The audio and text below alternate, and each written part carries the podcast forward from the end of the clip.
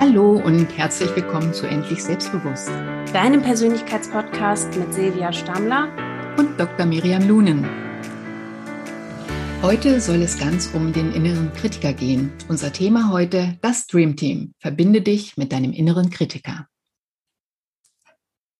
Bestimmt kommt dir der innere Kritiker auch sehr bekannt vor, weil du immer mal wieder im Alltag mit ihm Berührungspunkte hast. Und der innere Kritiker oder auch die innere Kritikerin ist im Grunde ein Anteil in dir. Und was meinen wir jetzt damit, wenn wir von Anteilen reden oder auch von dem inneren Kritiker reden? Das ist ein Modell, verschiedene Anteile in uns, wie beispielsweise den inneren Schweinehund, den inneren Antreiber, die Perfektionistin. Und all diese Anteile sind im Grunde Bestandteile von uns und verschiedene Perspektiven, die wir im Leben einnehmen. Es sind unterschiedliche Rollen und die wurden zu unterschiedlichen Zeitpunkten in unserer Entwicklung, meistens in der frühen Kindheit, ausgeprägt. Und du kannst dir diese verschiedenen Anteile wirklich vorstellen, wie so, ja, verschiedene Charaktere, die alle in dir sind und die jeweils aber gute Absichten für dich haben. Also das ist ganz wichtig zu verstehen. Jeder deiner Anteile und auch der innere Kritiker, so fies und gemein er oft ist, hat trotzdem eine positive Absicht. Er möchte dir etwas Gutes tun. Und heute schauen wir uns einmal ganz genau an, wie du ja, dich mit deinem inneren Kritiker auch verbünden kannst, damit ihr ein Dream Team werdet und gemeinsam deine Ziele und Wünsche Realität werden lassen könnt.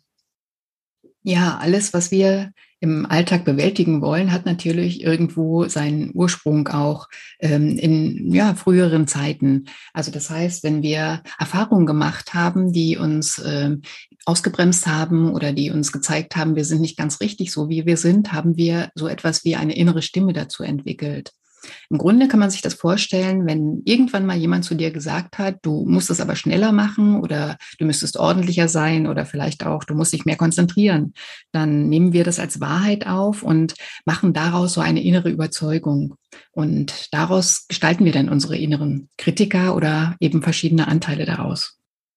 Was dir im ersten Schritt helfen kann, um mit dem inneren Kritiker besser umzugehen, ist wirklich dir vorzustellen, dass nicht du das bist, der so mit dir redet oder der so über dich denkt, sondern dass es nur ein bestimmter Teil ist, den du quasi kennenlernen kannst. Du kannst dich wirklich mit ihm ja anfreunden ihn erstmal einladen, dich, dich überhaupt, ähm, sich überhaupt mit dir zu unterhalten und ihm vielleicht sogar einen Namen geben, ihm ein bestimmtes Aussehen geben und dadurch sozusagen den Schritt zu gehen, dass du dich ein bisschen von ihm auch distanzierst, dass du ihn zwar wertschätzt und ihn auch würdigst dafür, dass er ja letztendlich eine gute Absicht für dich hat, aber dich einfach nicht mehr voll und ganz mit ihm identifizieren. Und das ist eben der erste Schritt, um ja da überhaupt ein bisschen ähm, mal eine neue Perspektive drauf zu bekommen.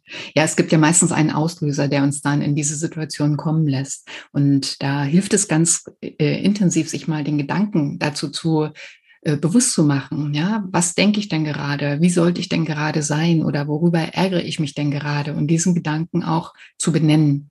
Und dann eben auch wieder das Gefühl ganz genau zu äh, erspüren, was macht das in mir für ein Gefühl? Ja, das körperlich auch zu erspüren oder durch irgendwelche ja, zum Beispiel ein Druck im Kopf oder ein ungutes Gefühl im Magen oder sowas, dass man das ganz genau wahrnimmt und ganz genau ähm, anschaut, was macht es mit mir körperlich? Wie reagiere ich darauf körperlich? Und dann nach Beweisen dafür sucht. Was ist das eigentlich für ein Gedanke?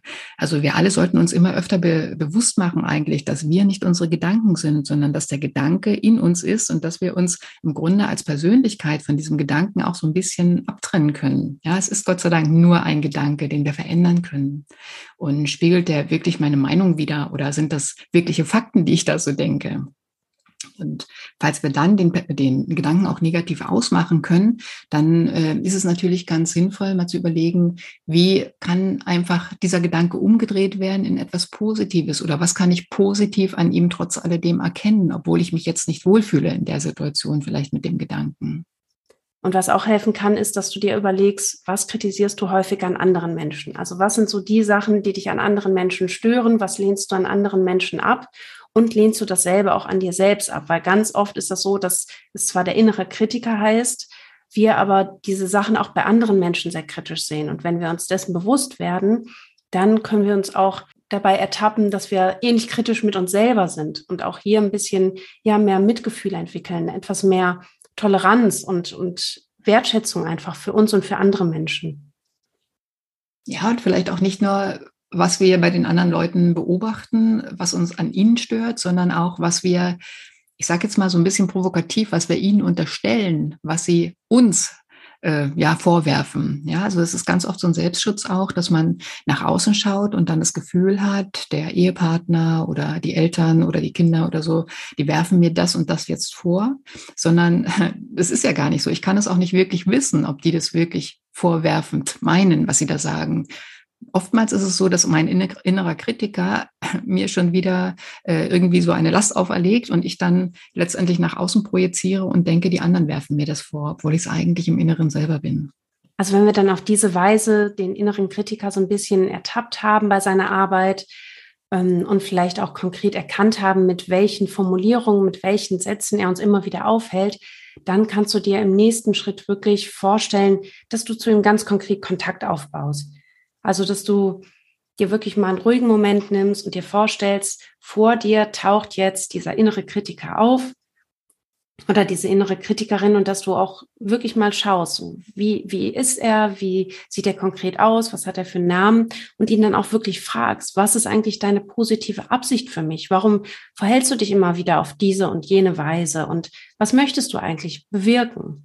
Weil nochmal zur Erinnerung, jeder deiner inneren Anteile hat immer gute Absichten für dich. Sie haben alle unterschiedliche Bedürfnisse, unterschiedliche Motivationen, aber nur wenn du sie auch wirklich wertschätzend annimmst und wenn du erkennst, dass sie ein Bestandteil von dir sind und da sind, um eben etwas für dich zu erreichen, dann kannst du eben auch ja deine Verhaltensmuster verändern und in ja in deinen positiven bewussten Absichten handeln. Und deswegen Genau, schau erstmal, wer ist überhaupt so dieser innere äh, Kritiker, bau ein Verhältnis zu ihm auf und dann könnt ihr auch konstruktiv miteinander wirklich in eine Verhandlung treten und gemeinsam neu, neue Wege finden, wie du deine Ziele halt besser erreichen kannst. Ja, Miriam, lass uns doch mal die einzelnen Anteile ein bisschen genauer anschauen. Als erstes fällt mir da der innere Kontrolleur ein. Was könnte der innere Kontrolleur zum Beispiel sagen? Was denkt ihr denn da draußen? Was denkst du? Also was ich auch relativ gut kenne, ist so dieses Gefühl, keine Kontrolle eben abgeben zu wollen und dann zu sagen, ach, schau dir das lieber doch noch mal genauer an und bereite dich doch vielleicht doch noch mal ein bisschen besser vor, weil es kann ja sein, dass irgendwas Unerwartetes kommt und ja, so einfach die Situation immer voll im Griff zu haben und bloß nicht irgendwas Unerwartetes auf sich zukommen zu lassen. Ja, genau. Das ist immer dann, wenn wir einfach das Gefühl haben, oh, ich fühle mich schrecklich, wenn ich außer Kontrolle gerate. Und im Grunde ist es aber auch ganz menschlich, äh, Situationen nicht perfekt zu bestehen oder ähm, ja, auch mal zum Beispiel in einer Rede oder in einer Situation einfach äh, ja menschlich zu reagieren und auch seine kleinen äh, Lücken sich selber einzugestehen. Ja. Also mir hat es immer geholfen, jetzt gerade in, in Nachfragen vor größeren Gruppen oder sowas, wenn ich dann zum Beispiel gesagt habe, ähm, ich sag Ihnen oder euch gerne alles, was ich weiß und was ich nicht weiß, da fällt mir schon jemand ein, der es vielleicht besser weiß. Dass man sich selbst vielleicht den Druck so ein bisschen rausnimmt, ja, und sich auch nicht ähm, so, so fühlt, als müsste man alles selber bewältigen, als müsste man alles selber können oder wissen. Ja, und hier auch wirklich auf sich selber und auf seine Erfahrungen und auch auf andere Menschen zu vertrauen. Wie du sagst, man hat ja immer ganz viele Ressourcen in sich, aber auch die Ressourcen außerhalb der eigenen Person. Also man kann immer jemanden um Unterstützung bitten, andere Menschen auch um Verständnis bitten. Und das sind auf jeden Fall so kleine Schritte, immer wieder diese Erfahrungen dann auch zu machen. Selbst wenn ich mich nicht bis ins kleinste Detail vorbereitet habe und in irgendeiner Situation vielleicht mal vermeintlich die Kontrolle verliere, dass ich eigentlich immer die Möglichkeit habe, damit entspannt umzugehen und ja, akut eine Lösung zu finden. Genau, und was ich ganz wichtig dabei auch zu bedenken finde, wir sind ja momentan in so einer Zeit, wo es sehr viel um Vernetzung geht, um Verbindung geht. Ja, es geht nicht mehr so, so sehr darum, quasi alleine alles bewältigen zu müssen, sondern auch wir Menschen wachsen irgendwie über diese, ähm, ja, über diese Art des Lebens wieder anders äh, miteinander zusammen und dass man sich das auch immer wieder bewusst macht, ja, dass wir miteinander Dinge, äh, ja, zum guten Ergebnis führen können und das nicht alleine bewältigen müssen und dass die, diese Überlegungen oder, oder Überzeugungen, die wir in der Schulzeit praktisch hatten, dass ich dass es immer darum geht, abzuliefern und ähm, das Beste zu rauszubringen oder sowas. Das ist einfach nicht mehr so den Stellenwert hat, wie das früher der Fall war. Es geht um das Miteinander und äh, gerade in Bezug auf diesen inneren Kritikeranteil, diesen inneren Kontrolleur, kann man sich da wirklich frei machen von diesen beängstigenden oder diesen ähm, ja, stagnierenden Gedanken auch zum Teil. Ja, ich würde sogar sagen, dass wir ursprünglich ja auch daher kommen, dass die Menschen kooperiert haben und zusammengelebt haben in einer Gemeinschaft und dass das ja über die letzten Jahrzehnte sich immer weiter auseinander dividiert hat und wir jetzt zum Glück dahin zurückkommen, dass wir erkennen, dass wir ja gemeinsam irgendwie stärker sind und mehr erreichen können. Der zweite innere Anteil des inneren Kritikers, der wurde ja vorhin schon genannt, die innere Perfektionistin oder der innere Perfektionist. Fällt dir dazu ein Satz ein, was der vielleicht zu uns sagen könnte innerlich? Ja, ich glaube, so ein Glaubenssatz, den ja auch ganz viele haben, du bist nicht gut genug, du ja, streng dich mal mehr an. Ähm, und der möchte einfach, dass wir uns immer weiter herausfordern, dass wir über unsere Grenzen gehen, dass wir die Sachen noch besser machen und ja, dadurch einfach gar nicht wertschätzen, was wir schon alles gemeistert haben und immer nur auf das schielen, was vielleicht noch nicht hundertprozentig perfekt ist, obwohl es ja perfekt in dem Sinne eigentlich gar nicht gibt. Genau, oder dass man sich selber den Druck macht, immer zu den Besten oder Besseren gehören zu müssen oder zu wollen. Und ähm, also natürlich sollen wir nicht aufhören damit, nach höherem zu streben, keine Frage. Das soll jetzt keine Aufforderung dazu sein, dass man äh, ja sich vor in den Sessel setzt und sagt, ja, macht mal die anderen, ich bin jetzt hier mal raus. Das ist nicht gemeint damit, sondern dass man dieses Krankhafte, was das Ganze an sich hat, dieses innere Antreiben und ins Rastlose, ins nicht mehr Ruhende oder Entspannende zu kommen, dass das letztendlich sich auch gesundheitlich natürlich auf uns auswirkt. Und Perfektionist, perfektionistisch zu sein, ich kenne das auch sehr gut, dass man eben abliefern will und alles nochmal nachliest, nochmal überarbeitet oder sowas, raubt uns aber auch sehr viel Lebenszeit einfach. Lebenszeit, die wir anders ähm, ja verbringen könnten, die wir mit Menschen verbringen könnten, die uns wichtig sind. Ja, und ähm, da muss man so ein bisschen gucken, dass es auch letztendlich irgendwo in einem Niveau bleibt, in einem, äh, in einer Wechselwirkung bleibt, die man selber verantworten kann, mit der man selber auch mitgehen und mitschwingen kann und seine Gesundheit dabei nicht aufs Spiel setzt und ja, auch seine Kontakte natürlich. Ja, was mir auch selber unheimlich geholfen hat, um so diese innere Perfektionistin so ein bisschen zur Ruhe zu bringen, ist, dass ich für mich selber einfach reflektiert habe, wie will ich eigentlich leben und was sind meine Werte, nach denen ich im Leben handeln möchte. Und dabei habe ich dann erkannt, dass, dass mir ja so ein Miteinander und eigentlich eine Ausgeglichenheit, so eine Balance und meine Gesundheit halt unheimlich wichtig sind. Und deswegen, ja, fällt es mir jetzt viel leichter, auch mal Grenzen zu setzen, also mir selber nach innen Grenzen zu setzen und zu sagen, so, jetzt ist es wirklich gut genug und auch nach außen zu sagen, so, das ist das, was ich in diesem Moment abliefern kann und alles weitere würde mir halt selber schaden und entspricht nicht mehr mir selbst. Und ja, sich da einfach bewusst zu machen, ist jetzt dieser innere Antreiber, diese innere Kritikerin oder diese innere Perfektionistin, was auch immer es ist, ist das jetzt an einem Punkt, wo mir das selber noch zugute kommt, wo ich selber am Ende zufrieden damit bin mit der Arbeit oder ist es etwas, was einfach destruktiv ist und anderen Werten dann einfach in einem Übermaß wieder entgegenspricht? Genau, und ein weiterer Anteil ist der innere Antreiber. Also vor vielen Jahren, als ich, wie gesagt, die Ausbildung gemacht habe zur psychologischen Beraterin, haben wir auch mal so Tests gemacht wie diese Anteile eben in uns ausgeprägt sind. Und äh, ich weiß, ich hatte damals die, die höchsten Werte eigentlich bei diesem inneren Antreiber. Und ähm, eigentlich bin ich auch so aufgewachsen. Es ging immer um Pünktlichkeit und es ging immer darum, eben zur richtigen Zeit am Tisch zu setzen. Und äh, wenn, als ich noch sehr jung war und äh, die Eltern sich natürlich auch noch Sorgen gemacht haben darum, was passiert dem Kind, wenn es jetzt anfängt, abends wegzugehen, dann hieß es immer, du musst zum Beispiel Punkt 10 Uhr zu Hause sein oder so.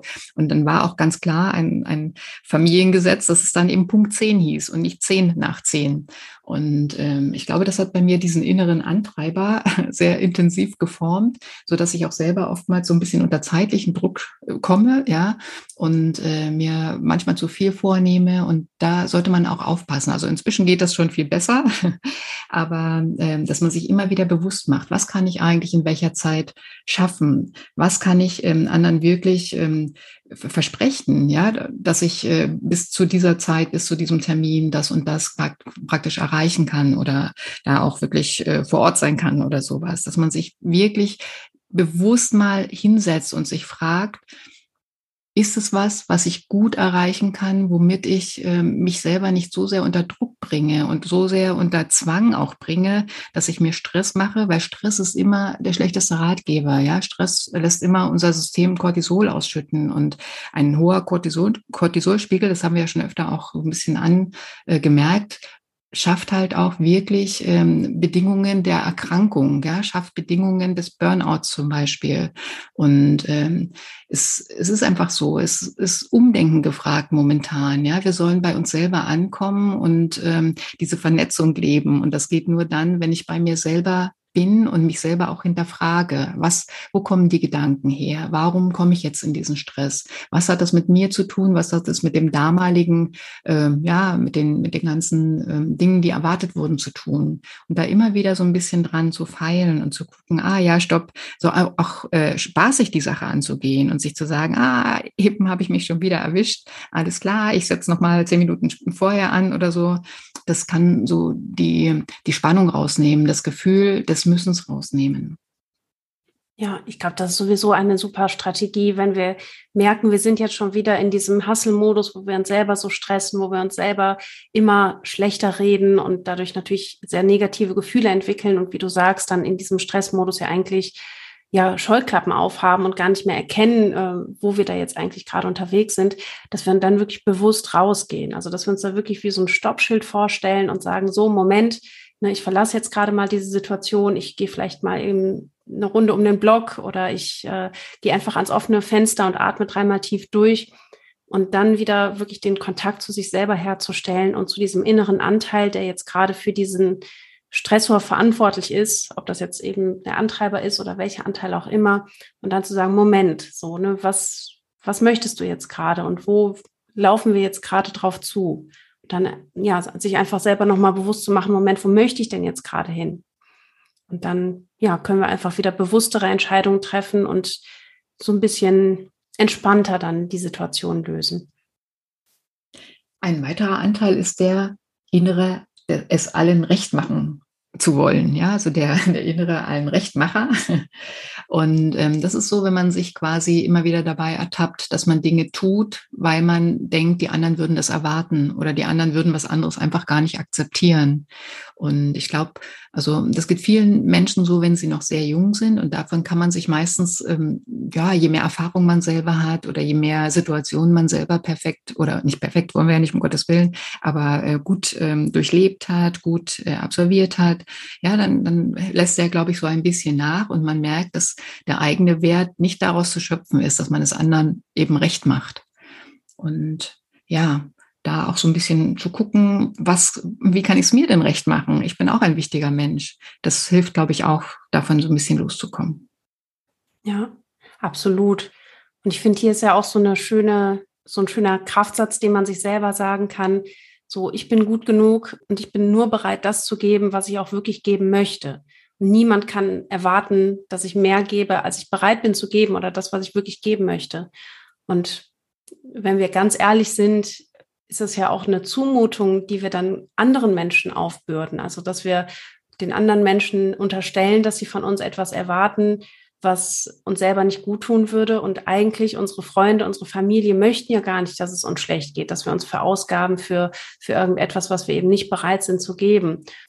Ja, und ein weiterer Anteil wäre noch der innere B- und Verurteiler. Ja, also zum Beispiel, wenn, wenn einem so Gedanken in den Kopf kommen, oder ich höre das oft bei meinen Schmerzleuten auch, dass sie oft sowas sagen wie, ich kann gar nicht glauben, dass ich wertvoll bin oder dass ich liebenswert bin oder dass ich genug bin. Ja, und ähm, das ist halt was, was sich dann sehr intensiv in einen eingeprägt hat, dass man einfach immer wieder an Zweifeln kommt, an Zweifel seiner eigenen Persönlichkeit oder seiner, ja, seiner eigenen Wert, Wert, äh, ja, wie soll ich sagen, Werthaftigkeit. Und ähm, das ist was, was ganz Wichtiges, wo, worauf man eben auch Acht haben muss einfach, ja, dass man sich selber immer wieder, ähm, ja, überlegt, was ist eigentlich mein, mein Wert, wer bin ich eigentlich, wer möchte ich sein und ähm, sich davon unabhängig macht, was erwartet wird. Weil wenn wir uns selbst immer wieder bewerten oder immer wieder verurteilen, auch innerlich, dann kommen wir nicht weiter. Und wir brauchen dafür die ähm, Begründung, warum das so ist. Und wir verlagern das dann sehr oft in die Außenwelt. Und es hat aber viel, viel mehr mit unserem inneren Kern zu tun, dass wir diese Schritte nicht gehen, dass wir uns selber nicht eingestehen, wertvoll genug zu sein, auch wenn wir das oder das eben nicht abliefern. Und ja, das kann man wunderbar trainieren, natürlich wunderbar üben. Und ähm, letztendlich schafft das nicht nur eine innere Ruhe, eine innere Entspannung, sondern eben auch viel mehr Gesundheit und weniger Schmerzen auch. Deswegen ist mir das ein ganz, ganz wichtiges Anliegen und ein wichtiges Thema, weil ich habe so viele wertvolle Menschen kennengelernt und ähm, oftmals ist es ihnen aber nicht möglich, ihren Wert wirklich zu sehen. Und ich weiß nicht, wie viele Leute da draußen zuhören, die uns vielleicht selber schon erlebt haben oder mich jetzt auch in, in Arbeit mit Schmerzpatienten oder Klienten. Ich möchte Ihnen und euch allen nochmal sagen, ihr seid wertvoll und ja, glaubt daran. Versucht euren inneren Kritiker zur Ruhe zu bekommen und ja, einfach mehr zu euch selber zu finden, das Gespräch zu suchen mit, mit dem Außen natürlich und den anderen Leuten wirklich zu, zu sagen, das ist mir wichtig, das sind meine Bedürfnisse, das sind meine Ängste, deswegen reagiere ich so, weil Ängste sind immer Dinge auch, die, die signalisieren, ich brauche Hilfe, ich möchte eine Hand, ich möchte einen Arm, ich möchte ein Herz, das mich hält. Und ja, diese Dinge einfach mal zu transportieren, das ist unendlich wichtig. Ja, ja, so schön gesagt. Und das kann ich auch nur unterstreichen. Also nur wir selbst können uns im, Endeffekt auch die Liebe geben und die Wertschätzung, die wir verdient haben. Wir können natürlich uns auch auf andere Menschen einlassen und zu ihnen Verbindungen aufbauen, aber der erste Schritt beginnt immer bei uns selbst. Und da haben wir auch schon einige Folgen zu gemacht, also zum Thema Selbstbewusstsein und ja, was du ganz konkret tun kannst, um auch dein Selbstwertgefühl, dein Selbstvertrauen zu steigern. Sollen wir vielleicht nochmal die wichtigsten Punkte aus der heutigen Folge zusammenfassen, Silvia? Genau, also erstmal würde ich gerne nochmal darauf eingehen, woran erkennen wir einfach, dass wir diesen inneren Kritiker in uns haben. Ja, zum Beispiel spielen da Sachen eine Rolle, wie wenn man ständig ich muss sagt, ja, oder ich soll. Und äh, wenn wir uns immer wieder in, klein, äh, in Situationen klein oder hilflos fühlen, wenn wir den anderen so ein bisschen unterstellen, sie hätten eine schlechte Meinung von uns oder sie erwarten Dinge von uns oder werfen uns irgendwas vor. Und ganz intensiv auch, wenn wir uns unsere eigenen Fehler nicht verzeihen können, sondern immer wieder kreisen um dieses Problem und immer wieder uns runtermachen dafür, weil das ist einfach nicht notwendig. Ja. Und auch wenn wir so ins Katastrophisieren kommen, die, die Dinge einfach immer als Katastrophe oder als Drama empfinden und darstellen und ja, dem Ganzen also praktisch eine viel größere äh, Wichtigkeit geben, als, als dass sie wirklich hat. Und wenn wir jetzt auf Strategien nochmal eingehen wollen, wie wir den inneren Kritiker eben sinnvoll zügeln können, dann würde ich sagen, zuerst mal müssen wir ihn wirklich äh, wahrnehmen und bemerken, ja, und gucken, in welchen Situationen meldet er sich eigentlich oder in welchen Kontakten zum Beispiel tritt er auf. Immer, wenn ich meinen Chef treffe oder immer, wenn ich meine Schwester treffe oder so. Und dann was wir vorhin schon gesagt hatten, gib ihm einfach einen Namen, damit verliert er seinen Schrecken. Also wir beide machen das ja sehr gerne mit Patienten auch oder Klienten, dass wir einfach sagen, das, was uns, äh, ja, was uns Angst macht, ja, stellt euch das vor wie ein, ein Tier oder ein, ein Wesen, ja, und gebt dem einen Namen. So wird es einfach viel greifbarer und man kann dieses, diesen Kritiker dann auch letztendlich wirklich richtig selber ansprechen und wie so in einen Dialog mit ihm gehen. Ja, und äh, vielleicht äh, wirkt es für dich auch besser, wenn du ihm wirklich ein, eine äußere Erscheinung gibst, ein Gesicht gibst, einen Körper gibst. Stell ihn dir vor, vielleicht, dass er deutlich kleiner ist als du oder so oder irgendwie einen hässlichen Pickel auf der Nase hat oder so, dass er seinen Schrecken ein bisschen verliert. Ja, und frage dich, was, was wäre er eigentlich? Wäre er vielleicht ein Lehrer? Wäre er ein, keine Ahnung, ein, ein Schreiner, der da äh, mit Materialien schwer umgeht oder sowas. Ja, was wäre er? Oder wäre er ein Tier? Wer ist es für dich? Welche Erscheinung ist es für dich? Und dann hör ihm zu. Hör ihm ganz bewusst zu und konzentriere dich darauf, was will er mir sagen und wo habe ich diesen Satz aufgenommen oder schon mal gehört. Ja, und dann fang an, ihn wirklich ähm, zu wertschätzen. Danke ihm dafür, dass er dir immer wieder die Informationen gibt. Hier ist irgendwas nicht am Reinen. Ja, hier müsste ich mich irgendwie ähm, erleichtern von irgendwas. Und ähm, sag dir mit lauter Stimme dann immer wieder, ich bin erwachsen und ich muss mich von dir nicht klein machen lassen. Wir sind ein Team und es ist gut, dass du mich unterstützt darin, ja, dass ich mich nicht verlaufe, aber wir sind ein Team und äh, wir können erwachsen miteinander umgehen. Und dadurch haben wir dann die Möglichkeit, eben für uns neue Verhaltensweisen auszuprobieren und dadurch neue Muster auch zu erlernen, die viel mehr dem entsprechen, wie wir uns eigentlich wirklich verhalten und fühlen wollen. Ja, zum Schluss ähm, haben wir noch eine kleine Ankündigung, weil sich bei uns beruflich etwas verändert hat und wir jetzt ganz viele neue Projekte ab September haben, werden wir ab der nächsten Folge nur noch 14-tägig für euch da sein. Uns macht der Podcast wahnsinnig viel Spaß und wir freuen uns auch jedes Mal über die tollen Feedbacks, die wir von euch bekommen. Aber wir schaffen es leider nicht mehr, jede Woche eine neue Folge für euch aufzunehmen und hoffen natürlich auf euer Verständnis und bleiben aber auf jeden Fall dabei. Und äh, wenn ihr Vorschläge habt oder Wünsche zu Themen, dann könnt ihr uns die natürlich gerne mitteilen. Vielen Dank auch für die, die schon eingegangen sind. Und dann freuen wir uns weiter auf euch und wünschen euch einfach eine schöne Zeit und bis zum nächsten Mal. Danke, liebe Miriam. Ja, danke dir auch, Silvia, und danke allen Zuhörerinnen und Zuhörern, dass ihr wieder dabei wart. Bis zum nächsten Mal. Bis bald. Tschüss. Tschüss. Damit sind wir auch schon am Ende unserer heutigen Podcast-Folge angelangt. Wenn dir die Folge gefallen hat, freuen wir uns riesig, wenn du unseren Kanal abonnierst uns eine Bewertung dalässt und den Podcast deinen Freunden und Bekannten empfiehlst. Und wenn du mehr über uns und unsere Arbeit erfahren möchtest, findest du alle Infos in den Show Notes.